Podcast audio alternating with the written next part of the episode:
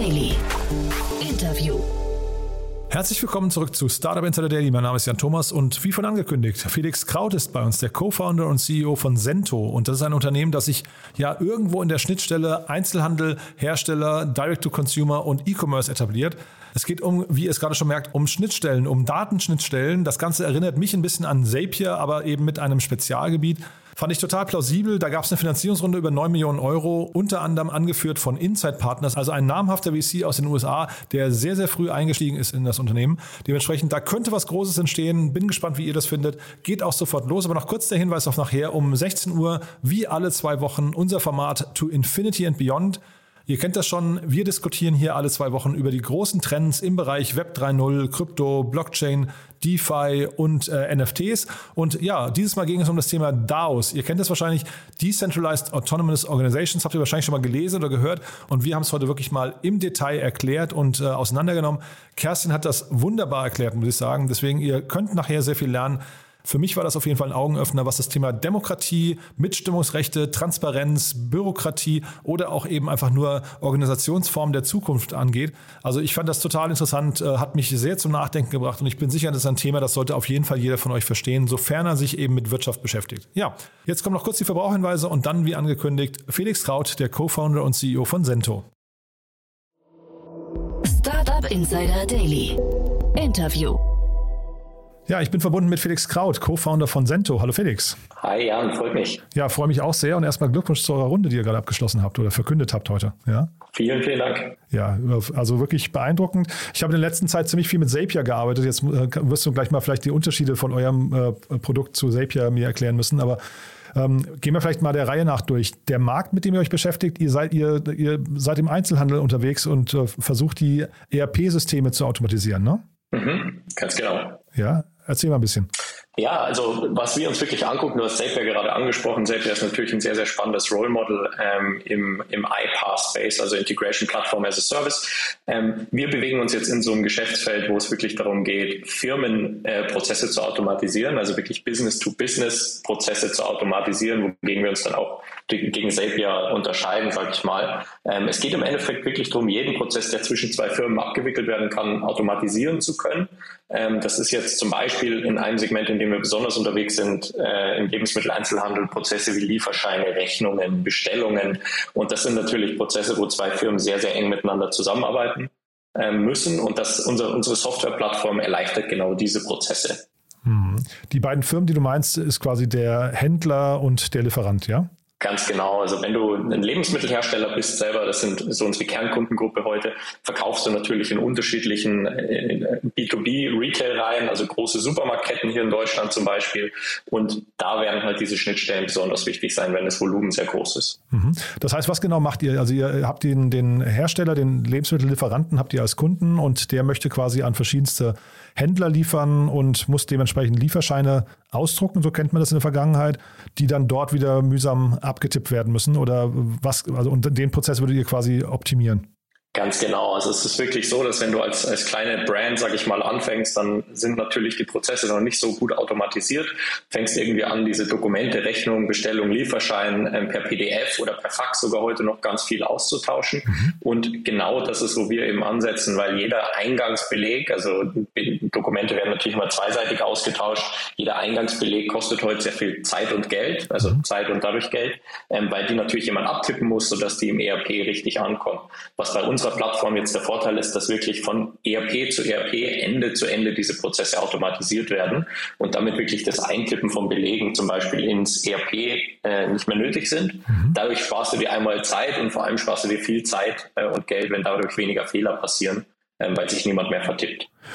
Was Felix, ich wundere mich immer, ich habe hier immer wieder mal Startups im Podcast, äh, die mir sagen, es gibt Branchen, in denen wird noch mit Zetteln, Papier oder mit Faxen gearbeitet. Und da frage ich mich immer, ob die nicht mitbekommen haben, dass wir 2022 haben. Ähm, wieso, wieso ist das noch so, so manuell und so analog? Mhm, mhm. Ähm, das liegt vor allem daran, dass diese Prozesse, über die wir hier sprechen, einfach sehr, sehr tief in den Geschäftsprozessen aller beteiligten Firmen stecken. Also so ein Rechnungsprozess oder ein Bestellungsprozess, den, den wechselt man nicht einfach über Nacht aus, ähm, und zumal die andere Technologie meistens den Job to be done auch sehr, sehr gut ermöglicht, nur halt nichts darüber hinaus. Und das ist jetzt genau, wo wir ansetzen. Ich meine, es werden schon seit den 90er Jahren Software-Schnittstellen zwischen den Firmen entwickelt. Funktioniert tatsächlich noch sehr wie in den 90er Jahren. Ähm, wir sehen halt jetzt, dass durch APIs und dass durch Cloud-basierte Lösungen, äh, Cloud-basierte Lösungen noch viel, viel mehr drumherum möglich sein wird, basierend auf diesen Daten Produkte zu entwickeln. Das ist wirklich das, wo wir ansetzen wollen mit Cento. Mhm. Aber Zapier ist ja nun auch ein Unternehmen, das jetzt schon irgendwie 10, 11 Jahre alt ist. Ähm, warum kommt man im mhm. B2B-Bereich, im Einzelhandelsbereich jetzt erst auf die Idee? Ja, ja. ja, ich meine, Zapier und alle anderen Integrationsplattformen da draußen, die so ähnlich funktionieren, die fokussieren sich vor allem auf firmeninterne Prozesse. Also immer da, wo du dein CRM mit deinem Gmail integrieren möchtest, kannst du dafür ein Zapier sehr gut verwenden. B2B-Integration ist einfach nochmal so eine, eine Stufe komplizierter, weil du vertraust der Gegenseite nicht unbedingt. Du musst natürlich Passwörter sicher speichern. Du musst natürlich sehr gut nachvollziehen können, wann denn mal was schiefgegangen ist und wer denn schuld war. Und deswegen ist das einfach so der nächste logische Schritt für Integrationsplattformen, eben diesen B2B-Space viel, viel besser abzudecken. Und das ist so, was, was Zapier heute nicht kann, da sie sich vor allem auf die internen Prozesse fokussieren, ähm, ist das das, was wirklich die Nische ist, die wir besetzen wollen. Jetzt habe ich zum Beispiel gesehen, Coro oder auch The New Company habt ihr beide äh, als Kunden. Mhm. Beide, beide waren hier auch schon im Podcast. Vielleicht kannst du mal so ein bisschen beschreiben, wie die mit euch arbeiten. Ja, also äh, tatsächlich beide Firmen äh, Kunden der ersten Stunde, sag ich mal. Die haben natürlich die Situation, dass sie so im D2C gestartet sind, also irgendwie mit dem eigenen Webshop ihre Produkte vertrieben haben. Für eine Lebensmittelfirma heute ist es natürlich immer der nächste logische Wachstumsschritt, auch in den B2B-Handel zu gehen. Ähm, und das ist natürlich so ein Schritt, bei dem die IT-Systeme auch folgen müssen. Also wenn du von so einem Shopify kommst, von deinem Webshop, ähm, musst du in B2B dann irgendwann ein ERP einführen, um wirklich Bestände, Lieferungen etc. sauber managen zu können. Und für The New Company und Coro ermöglichen wir einfach jetzt wirklich die, die leichte Anbindung an den, an den Retail, also an den Lebensmitteleinzelhandel in Deutschland. Ähm, da, ich sag mal, vor Cento hätte es für Coro oder The New Company bedeutet, einen Service-Dienstleister zu beauftragen und Punkt-zu-Punkt-Integration mit jeder Lebensmittelkette da draußen zu bauen. Was Cento den Firmen heute ermöglicht, ist, dass wirklich, die binden sich einmal an unsere API an und können damit alle Nachrichten, ähm, egal mit welchem Händler, kinderleicht über die Plattform austauschen, sparen sich da natürlich extrem viel Entwicklungsaufwand und ähm, ist, nutzen wirklich ein Produkt statt ein Service-Dienstleister auf der anderen Seite. Sind denn diese Handelssysteme, die es da gerade gibt, sind die denn alle gleich, ähm, sag mal, andockbar für euch? Ist, funktioniert da eure Lösung überall gleichermaßen gut oder gibt es da gute und schlechte oder moderne oder weniger moderne? Mm, es gibt auf jeden Fall gute und schlechte, also es gibt moderne und weniger moderne auf jeden Fall, aber im Grunde sind sie schon auf einem sehr ähnlichen Level. Also das ist jetzt alles nicht API-basiert auf die Seite, sondern es wird sehr viel EDI gemacht. Das ist tatsächlich Electronic Data Interchange, ist sehr ähnlich zur API, aber funktioniert noch ein bisschen mehr so aus den 90er Jahren rausgedacht, sind halt sehr robuste gängige Schnittstellen, ähm, mit denen es aber für so moderne Software-Developer nicht so schön ist, damit zu arbeiten. Und das ist so wirklich das, was wir auch für unsere Kunden ermöglichen. Wir haben enormes EDI-Know-how aufgebaut und bauen wirklich hintenrum diese EDI-Schnittstellen.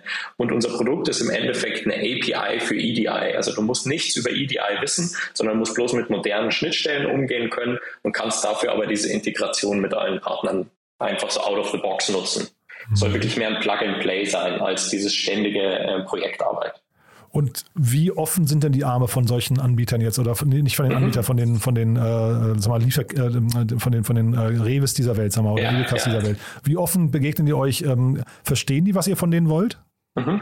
Das ist, das ist ganz, ganz spannend, weil wirklich, ich sag mal, jeder große Retailer, jeder, jedes, jede Edeka da draußen, ähm, die haben tatsächlich ganze Abteilungen, die sich für diese, um diese EDI-Schnittstellen kümmern.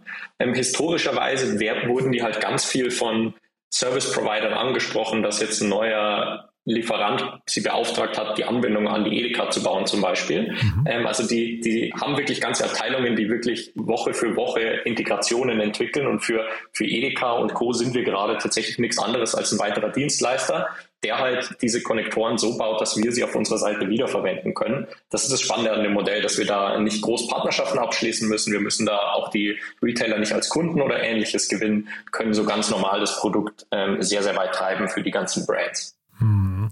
Und jetzt sagt man ja bei Startups immer, sie versuchen an irgendeiner Stelle so den Fuß in die Tür zu bekommen und fangen von dort aus an, dann so langsam zu expandieren. In welche Richtung denkt ihr dabei? Ähm, eher in Richtung der Hersteller und der, der Produktlieferanten oder in Richtung der Händler?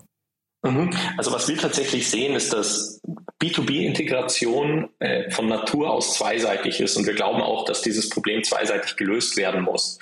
Ähm, es gibt einfach gewisse Probleme. Also auf der einen Seite die Brands, die meistens dem Standard des großen Retailers folgen müssen. Äh, wir nennen die Follower und auf der anderen Seite natürlich die Leader, die versuchen, ihren Standard auf möglichst viele Brands äh, zu drücken, sage ich mal. Wir sehen, wir sehen auf jeden Fall das Potenzial, dass das eine zweiseitige Plattform sein kann ähm, bei der man wirklich dieses Integrationsproblem so nachhaltig löst, dass man wirklich den neuen Standard für B2B-Integration in Europa schafft. Das bedeutet aber ganz klar, dass es wirklich auch ein zweiseitiges Modell sein kann. Mhm. Bedeutet aber andersrum auch, dass ihr wahrscheinlich dann sehr ganzheitlich denkt. Das klingt nach einem sehr großen Ansatz. Könnt ihr auch die Gefahr bergen, äh, bergen dass man sich verzettelt, oder? Ja, äh, absolut. Also ich glaube, dass, sage ich mal, so ein großer Markt ist immer ein zweischneidiges Schwert. Ich meine, unsere Vision ist es wirklich, ähm, eine globale Infrastruktur für B2B-Daten zu erschaffen. Mhm. Das bedeutet wirklich jeden Geschäftsprozess, der da draußen auch zwischen irgendwelchen Firmen abgewickelt wird. Ähm, das, das, Problem ist natürlich, dass man da kritische Massen erzeugen muss und das ist auch der Grund, warum wir uns jetzt auch die nächsten Monate sehr, sehr stark auf den Food-Bereich fokussieren werden ähm, um einfach diese, diese Dinge, die wir zeigen müssen, in diesem Food-Segment zeigen ähm, und die dann replizieren können in anderen, in anderen Industrien und Verticals. Hm. Lass uns mal über die Finanzierungsrunde sprechen. Inside Partners mhm. ist bei euch eingestiegen. Ähm, das ist ja, also in, in der Seed-Runde, das ist jetzt eigentlich nicht so alltäglich bei denen, oder? Ja, genau, tatsächlich. Also Inside Partners natürlich als großer Growth Investor, ein großer Name. Ähm, tatsächlich war das eine sehr, sehr schöne Gelegenheit jetzt. Das war auch ein Thema während der Finanzierungsrunde. War immer so die Frage, steigen Sie jetzt ein oder in die nächste Runde?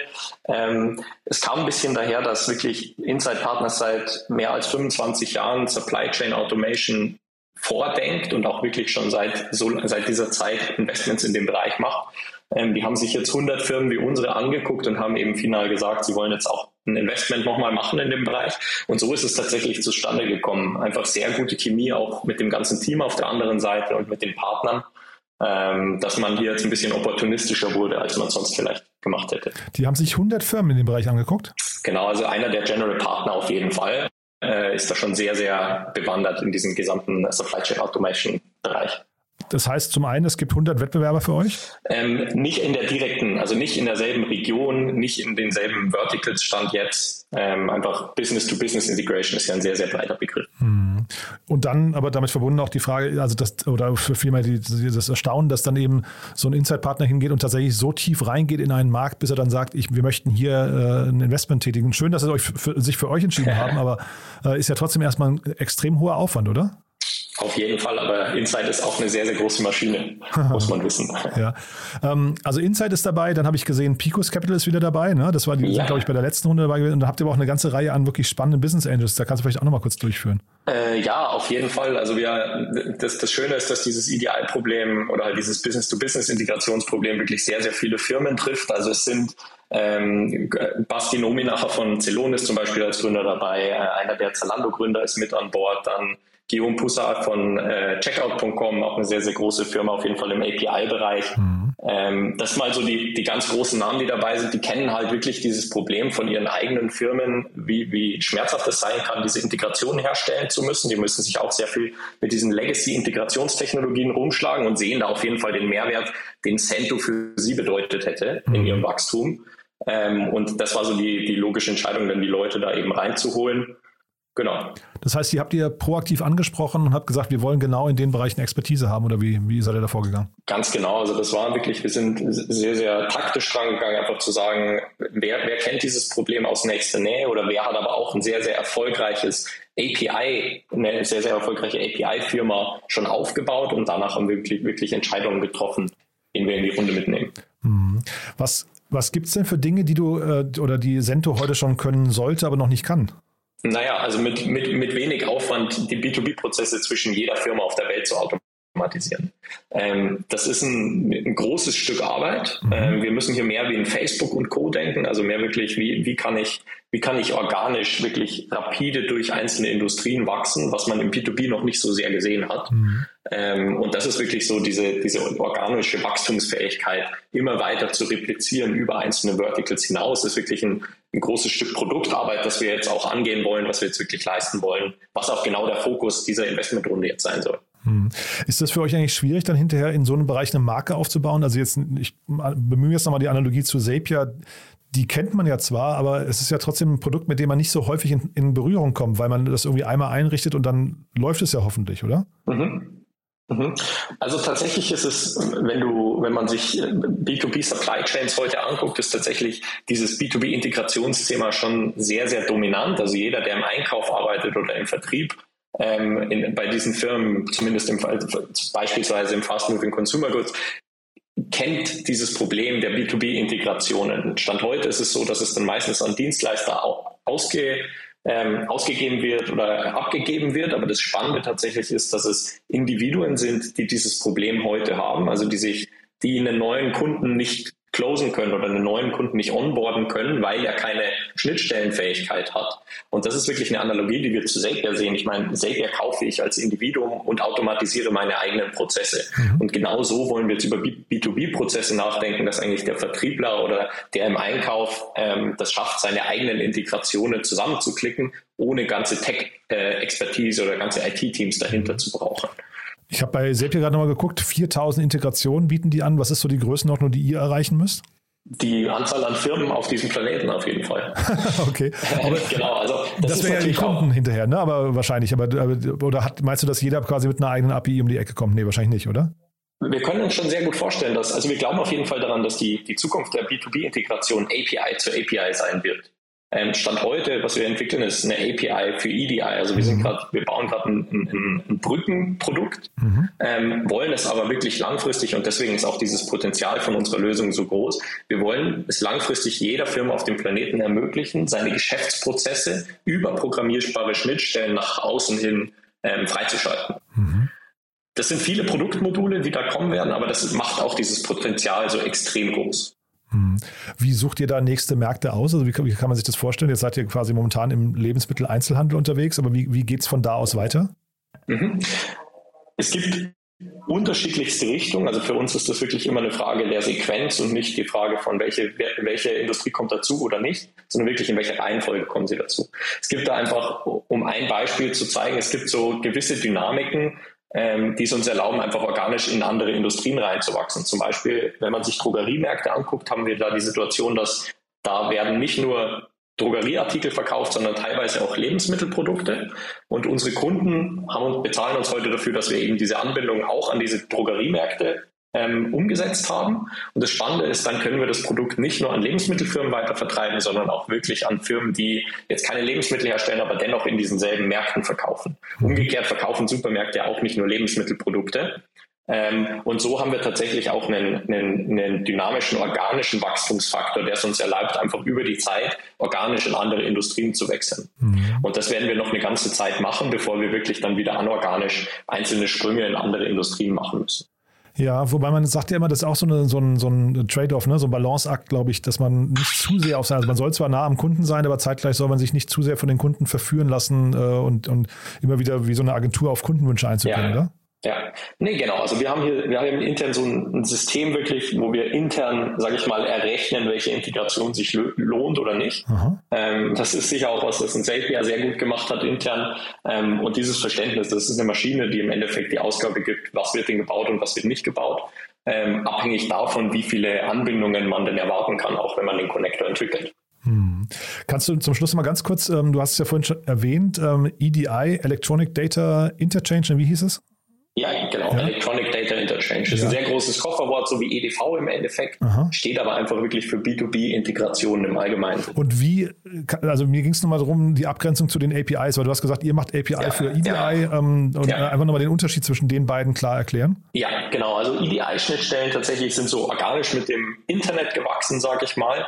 Ähm, sind tatsächlich textbasierte Formate, die nicht menschenlesbar sind. Also wir intern haben jetzt langsam gelernt, irgendwie EDI zu sprechen, sag ich mal, aber das sind mhm. wirklich Dateien, die da ausgetauscht werden über unterschiedliche technische Anbindungen, die man als Mensch nicht sehr gut lesen kann. Die können Maschinen gut auslesen, aber das macht eben auch so ein bisschen die Problematik dieser Schnittstellen.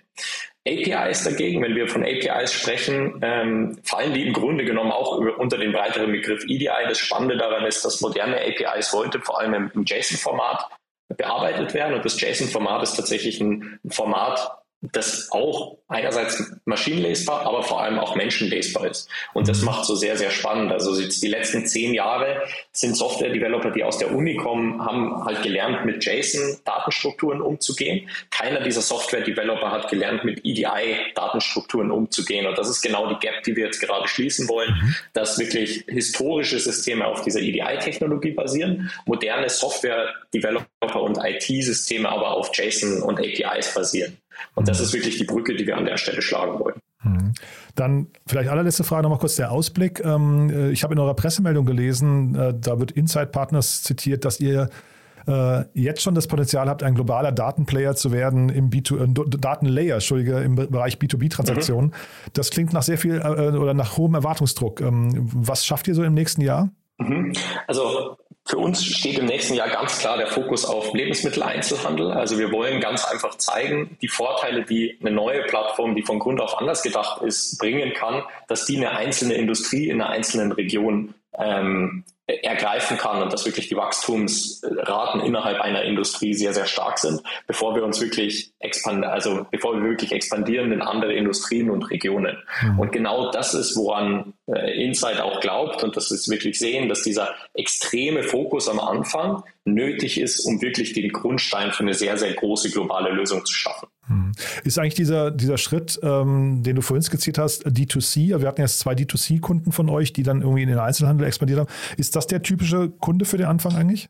Ganz genau, auf jeden Fall. Also was wir da sehen, ist eben, dass keine bestehenden Anbindungen, keine bestehende Infrastruktur existieren und auch kein Interesse daran besteht, alte IT-Systeme oder Dienstleister sich reinzuholen. Diese modernen Firmen, die wollen halt am liebsten eine API für alles haben, mhm. wo sie sich einmal anbinden und dann irgendwie einen neuen Job erledigen können. Also Stripe ein sehr gutes Beispiel, wenn die halt Payments abwickeln wollen über ihren Shopify-Shop, mhm. wollen sie sich einfach kurz an Stripe anbinden mhm. und das damit lösen, das Problem. Mhm. Und das sind tatsächlich diese Firmen, die wirklich jetzt den Wechsel auf B2B gehen. B2B lebt heute einfach in EDI, in der EDI-Welt, weil die großen Retailer in der EDI-Welt leben. Und genau diese Brücke ist es wieder, die wir schlagen wollen. Und du hast gesagt, da steht dann die ERP-Einführung immer an, ne? Äh, zwangsläufig.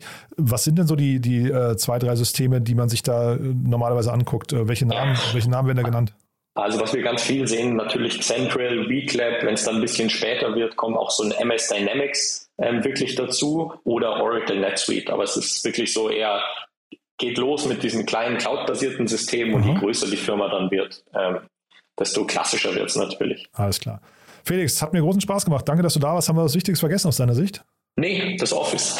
Ach, das Office, ja genau. Und ihr sucht auch Mitarbeiter wahrscheinlich, ne? Also ihr seid in München ja, gerade genau. und wahrscheinlich Finanzierungsrunde heißt immer, man sucht Mitarbeiter, ne? Auf jeden Fall. Also was die Finanzierung heute für uns bedeutet, ist einfach ähm, viel, viel schneller wachsen zu können und zu wollen, als wir es bisher getan haben. Ähm, wir sehen sehr, sehr viel Potenzial dafür natürlich im Produkt. Also wir wollen die ganze Sache auch product-led aufbauen und wir wollen unsere Probleme über das Produkt lösen. Und das ist auch, wo wir jetzt investieren werden. Also wirklich das Produktteam ähm, massiv vergrößern, suchen dann natürlich händeringend Softwareentwickler, Produktdesigner, Produktmanager. Das ist wirklich der Fokus, wo wir einfach Riesenpotenzial äh, sehen, ähm, viel, viel schneller zu sein. Äh, sind auch am Freitag äh, gerade ein neues Büro eingezogen, wo auch genug Platz für viele neue Köpfe sitzt, äh, ist. Äh, und das macht sehr viel Spaß so auf jeden Fall. Genau, das mit dem Office hast du mir nicht im Vorfeld erzählt, habe ich gesagt, da müssen wir auf jeden Fall drüber sprechen. Äh, ihr sucht in München oder sucht ihr auch remote? Also trotz Office. Genau, wir sind tatsächlich hybrid. Ähm, wir werden auf jeden Fall Headquartered in München sein und jeder Mitarbeiter wird auch Touchpoints hier mit München haben aber haben tatsächlich die Möglichkeit, im Grunde hybrid zu arbeiten. Alles klar. Felix, dann nochmal Glückwunsch zur Runde, hat mir großen Spaß gemacht und dann, ja, ich würde sagen, wir bleiben in Kontakt. Wenn es die nächsten Meilensteine gibt bei euch, sag gerne Bescheid, ja? Super, vielen Dank. Startup Insider Daily, der tägliche Nachrichtenpodcast der deutschen Startup-Szene. Das war Felix Kraut, der Co-Founder und CEO von Sento. Damit sind wir durch für heute Mittag. Aber nicht vergessen, nachher geht es ja weiter mit unserem tollen Format To Infinity and Beyond. Ich habe es ja vorhin gesagt, wir versuchen hier schon seit mehreren Folgen die ganzen Trends rund um Krypto, Blockchain, NFTs, Web 3.0 und DeFi zu erklären.